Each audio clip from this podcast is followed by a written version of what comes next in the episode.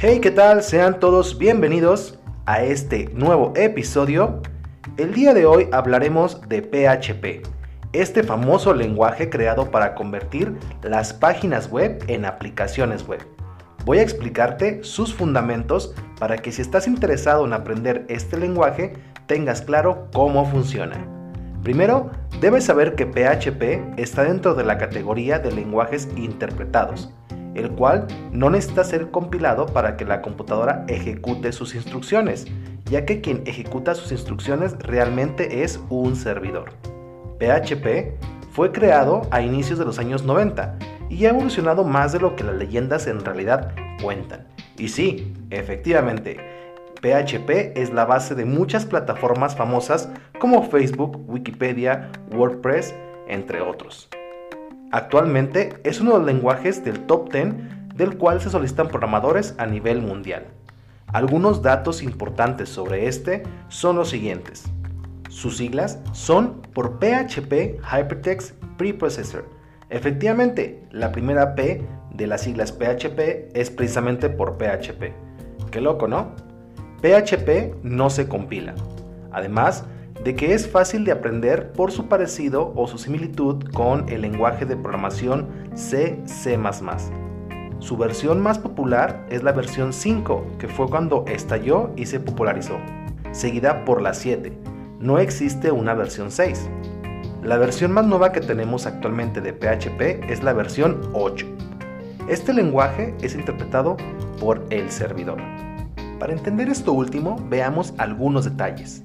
Al hablar de páginas web, vamos a explicar cómo es que funciona realmente. Cuando accedes a algún sitio web desde tu dispositivo, al ingresar la URL y presionar Enter, estás realizando una solicitud a un servidor específico. Primero, esta solicitud viaja a través de Internet y mediante la www localiza al servidor que estás tratando de acceder. Una vez ahí, busca dentro del directorio compartido la página web que solicitaste, la cual regularmente es un archivo de tipo HTML. Una vez localizado, el servidor devuelve el archivo HTML mediante la red hasta tu dispositivo, el cual, gracias al explorador o navegador, lo puede leer e interpretar y presentártelo de manera habitual como vemos las páginas web. Sin embargo, si quisieras ingresar a una aplicación desarrollada en PHP, tu dispositivo no mandará llamar un documento HTML, sino uno con extensión .php. Si ese es el caso, hay un cambio en este protocolo. Para ello, antes de que el servidor envíe el documento .php a tu dispositivo nuevamente, este documento deberá ser interpretado por PHP, el cual es un software instalado en el servidor. Una vez que PHP interpreta el archivo, entonces sí regresa el resultado en forma de código HTML a tu dispositivo a través de Internet. Por lo que cuando llegue a tu dispositivo el código, tú solo verás HTML, sin saber qué fue lo que PHP realmente leyó en el archivo que mandaste llamar. Si eres atento, te darás cuenta que todo lo que tiene que ver con PHP se realiza y se trabaja del lado del servidor, por lo que te voy a explicar cómo es posible que el servidor haga todo este trabajo. Primero que nada, recuerda que un servidor no es más que otra computadora, la cual tiene una configuración específica en su red que permite que a través de un proveedor de servicios de Internet pueda recibir solicitudes y pueda responderlas, además de contar con un sistema operativo especializado en ello. Sin embargo, la realidad es que podemos convertir en un servidor a cualquier computadora, incluso la tuya. Claro, será un servidor local, ya que no cuentas con una conexión especializada para poder tener una salida a Internet y poder atender o recibir solicitudes. ¿Qué necesita una computadora para ser servidor? Primero, necesita un software de servidor. Puede ser alguno de paga o bien uno de código abierto como Apache, el cual es uno de los más famosos. Este le permitirá a tu computadora recibir y responder las solicitudes de las que tanto hablamos. Ya que tu computadora o cualquier computadora se ha convertido en un servidor, podemos almacenar cualquier tipo de archivos como HTML, multimedia, entre otros. Sin embargo, cuando de PHP se trata, además del servidor, necesitarás instalar el intérprete de PHP, el cual es gratuito y muy buen amigo de Apache. Ahora ya tu servidor tiene Apache para funcionar como servidor y PHP para poder interpretar los archivos de este tipo. Con estas dos herramientas es suficiente para poder trabajar. Sin embargo, regularmente cuando hablamos de aplicaciones web viene incluido el concepto de base de datos, por lo que tu servidor también requerirá un manejador de base de datos. Para ello te recomiendo uno gratuito, para seguir con la misma línea. Y el mejor es MySQL o ahora llamado MariaDB. También es un excelente amigo de Apache y de PHP.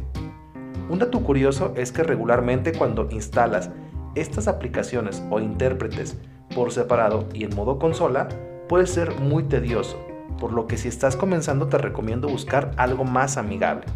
Para ello, Apache Friends, o sea, los amigos de Apache, crearon un paquete que contiene las tres aplicaciones además de algunas otras, y que las instala de manera fácil y rápida en un equipo para convertirlo en servidor capaz de interpretar PHP y gestionar base de datos. Esta aplicación es conocida como XAMPP, XAMPP, y en sus iniciales lleva el nombre de las aplicaciones. La X es por su compatibilidad con todos los sistemas operativos, claro, aquellos que tienen una base Unix. La A es por la aplicación Apache, la M por MySQL o MariaDB y la P por PHP. Se agrega una segunda P por el lenguaje Perl.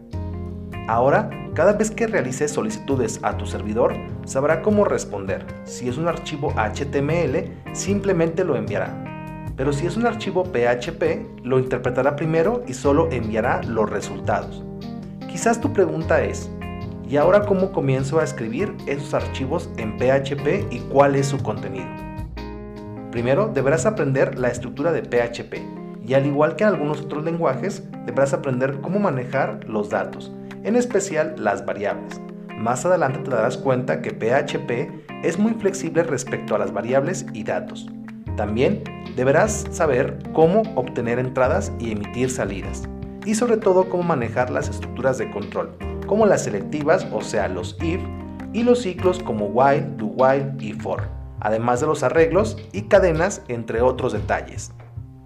Cuando veas un archivo de PHP, además de su extensión, podrás identificarlo ya que en su inicio verás un signo menor que, seguido de un signo de interrogación que cierra y las siglas PHP, y reconocerás su fin con el signo de interrogación que cierra, seguido de un signo mayor que. PHP puede ir dentro de código HTML y viceversa. Sin embargo, sin importar que tanto o poco sea el código PHP dentro de algún archivo, o si está dentro de algún código como HTML, la extensión de los archivos que contienen una mínima parte de código PHP siempre deberá de ser .php para que el servidor entienda que debe primero pasarlos por el intérprete y después enviarlos a través de internet. Más adelante veremos cómo escribir nuestro primer archivo en PHP. Por el momento es todo respecto a la introducción de PHP y su funcionamiento. Nos vemos pronto en la explicación de la programación en este lenguaje. Hasta la próxima.